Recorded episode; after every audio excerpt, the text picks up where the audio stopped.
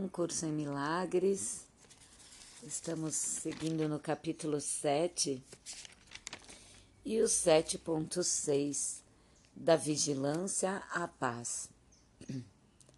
Embora só possas amar a filiação como um só, podes percebê-la fragmentada. É impossível, porém, ver alguma coisa em uma parte dela que não atribuas ao todo.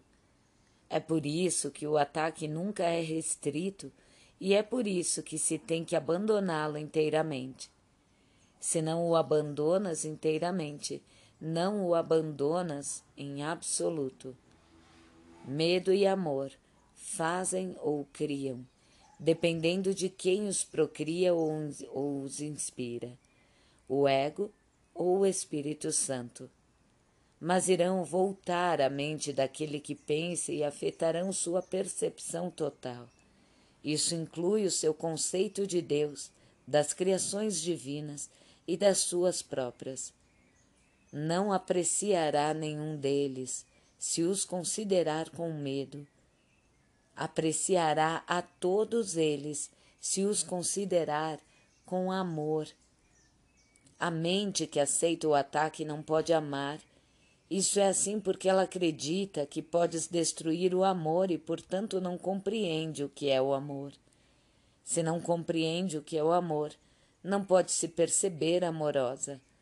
Isso faz perder a consciência do que é, induz a sentimentos de, de irrealidade e resulta em profunda confusão. O teu pensamento tem feito isso por causa do poder que ele tem, mas o teu pensamento também é capaz de salvar-te disso, porque esse poder não é feito por ti. A tua capacidade de dirigir o teu pensamento da forma que escolheres é parte do poder que ele tem. Se não acreditas que podes fazer isso, negaste o poder do teu pensamento e assim o tornaste impotente em tua crença. A engenhosidade do ego para se preservar é enorme, mas brota do próprio poder da mente que o ego nega. Isso significa que o ego ataca aquilo que o está preservando, o que necessariamente resulta em, em extrema ansiedade. É por essa razão que o ego nunca reconhece o que está fazendo. É perfeitamente lógico, mas claramente insano. E o ego suga da tua, da única fonte que é totalmente inimiga da sua existência para a sua existência. Com medo de perceber o poder dessa fonte, é forçado a depreciá-lo.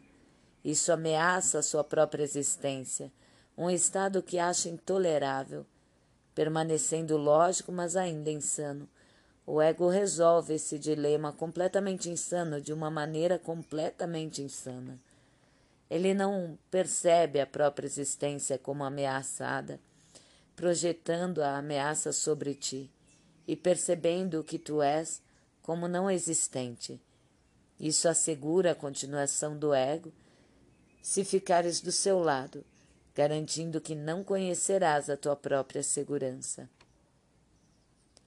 O ego não pode se dar ao luxo de conhecer coisa alguma. O conhecimento é total e o ego não acredita em totalidade.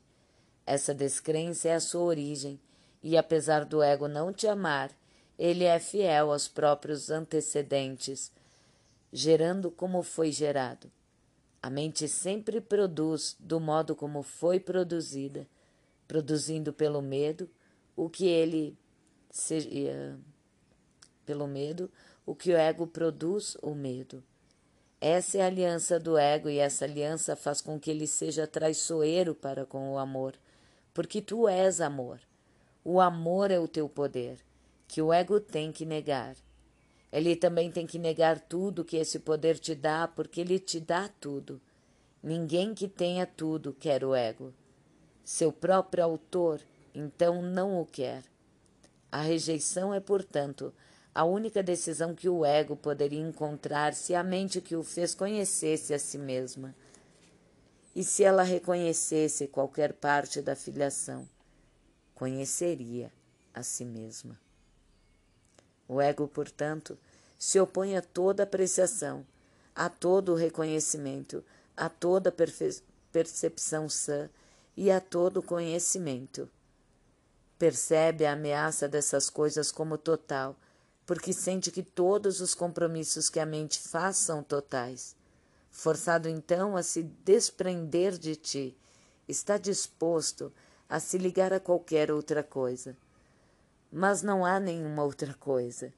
A mente pode, no entanto, inventar ilusões e, se o fizer, vai acreditar nelas, porque é assim que as fez.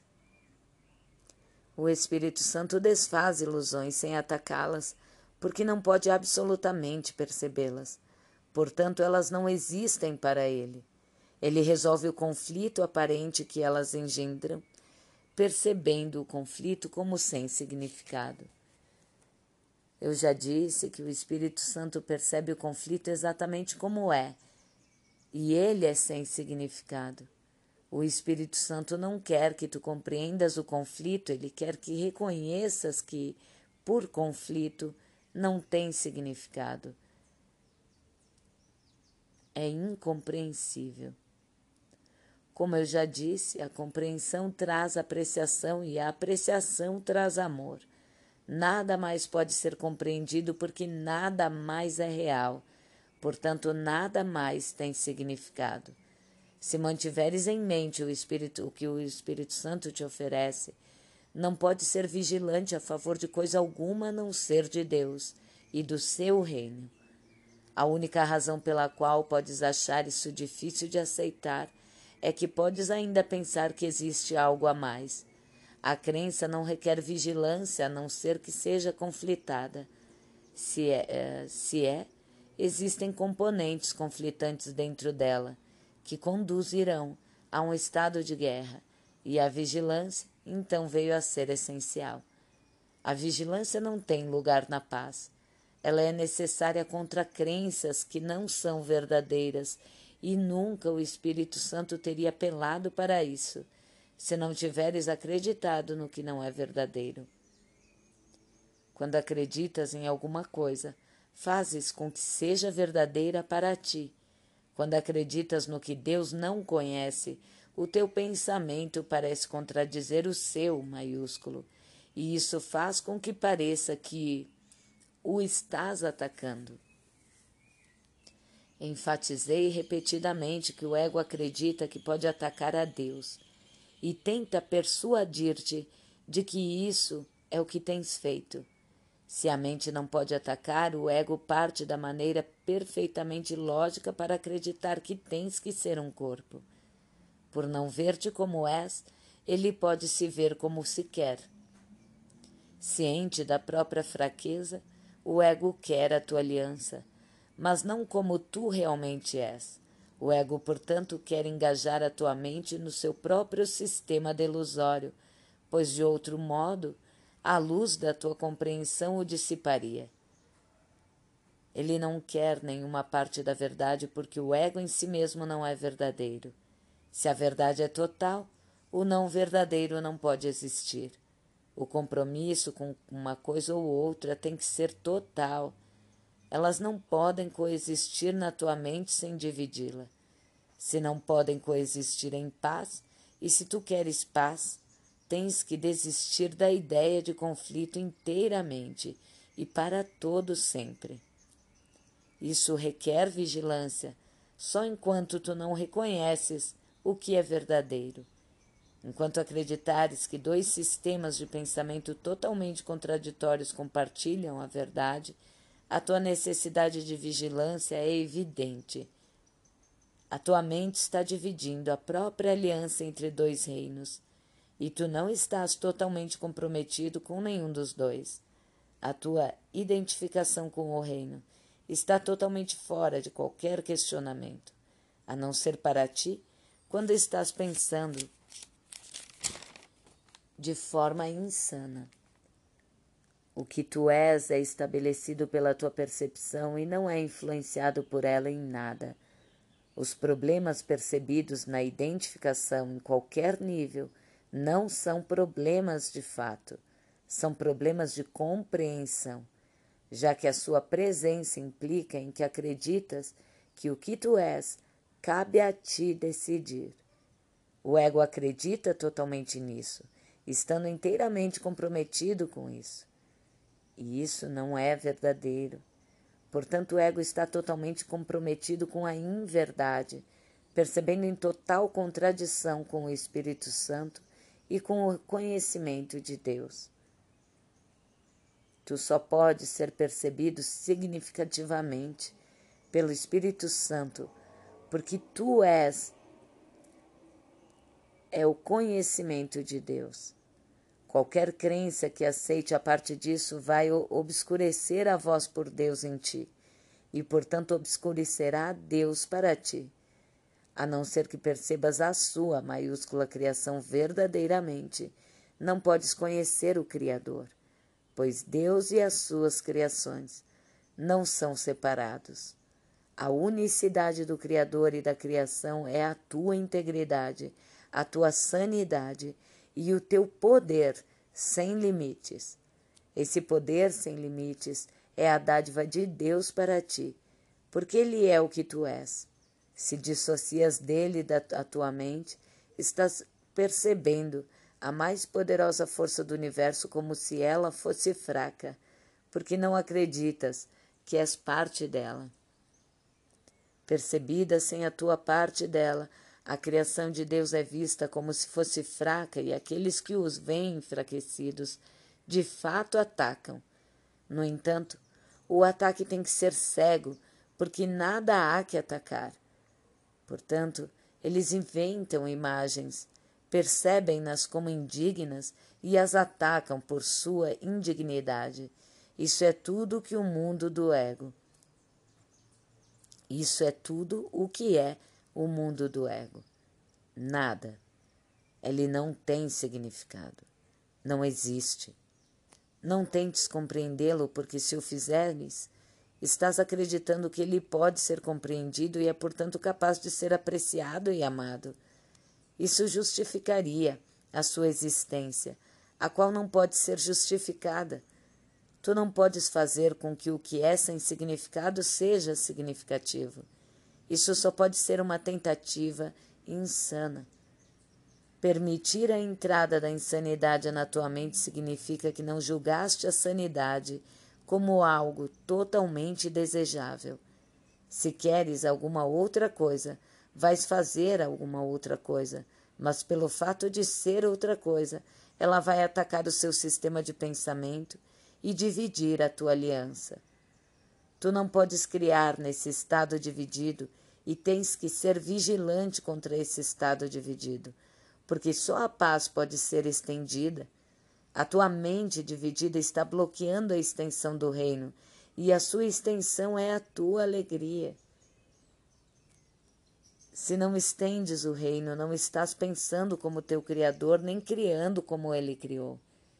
Nesse estado deprimente, o Espírito Santo te lembra com gentileza de que estás triste porque não estás realizando a tua função enquanto co-criador com Deus e estás, por conseguinte, privando a ti mesmo da alegria.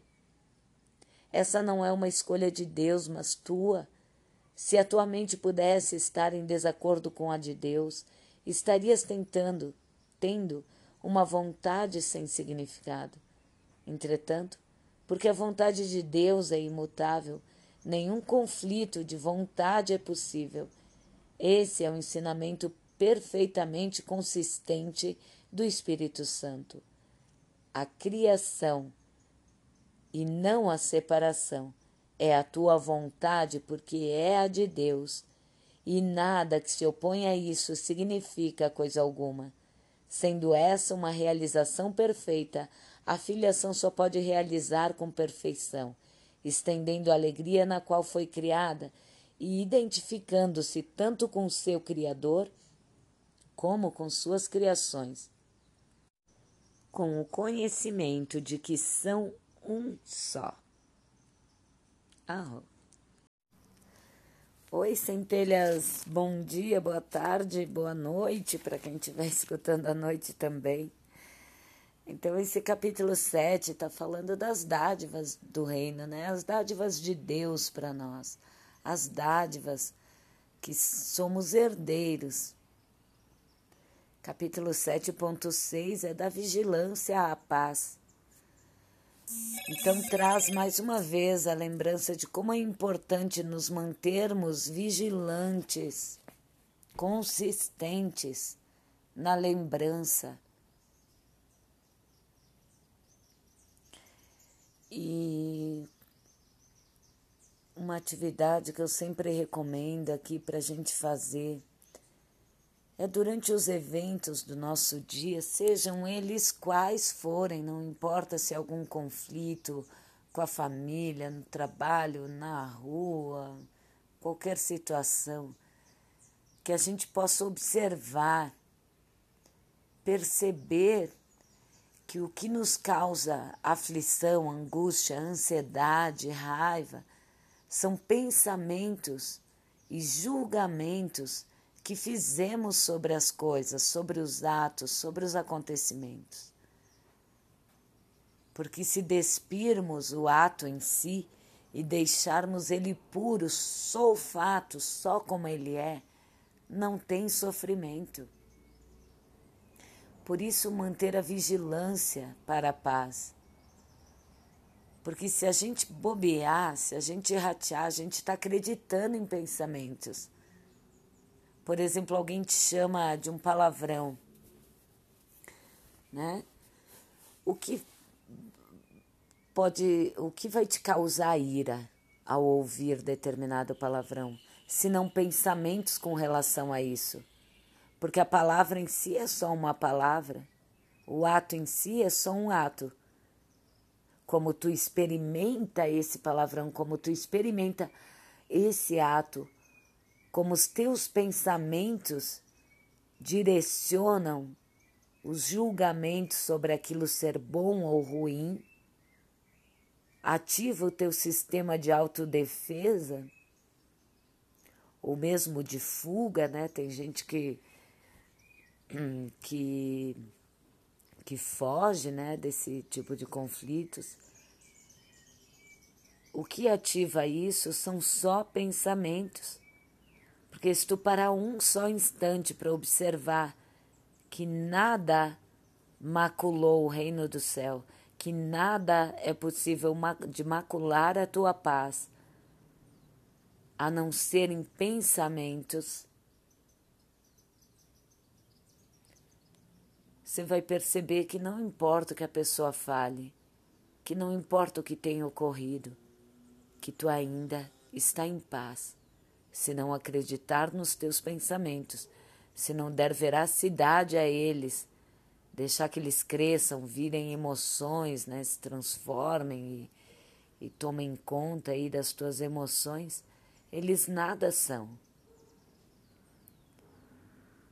Apenas um fato, um ocorrido. A paz permanece onde não há pensamentos. Então é muito importante que a gente se mantenha vigilante, porque normalmente a gente está muito acostumado a se enredar em vitimismo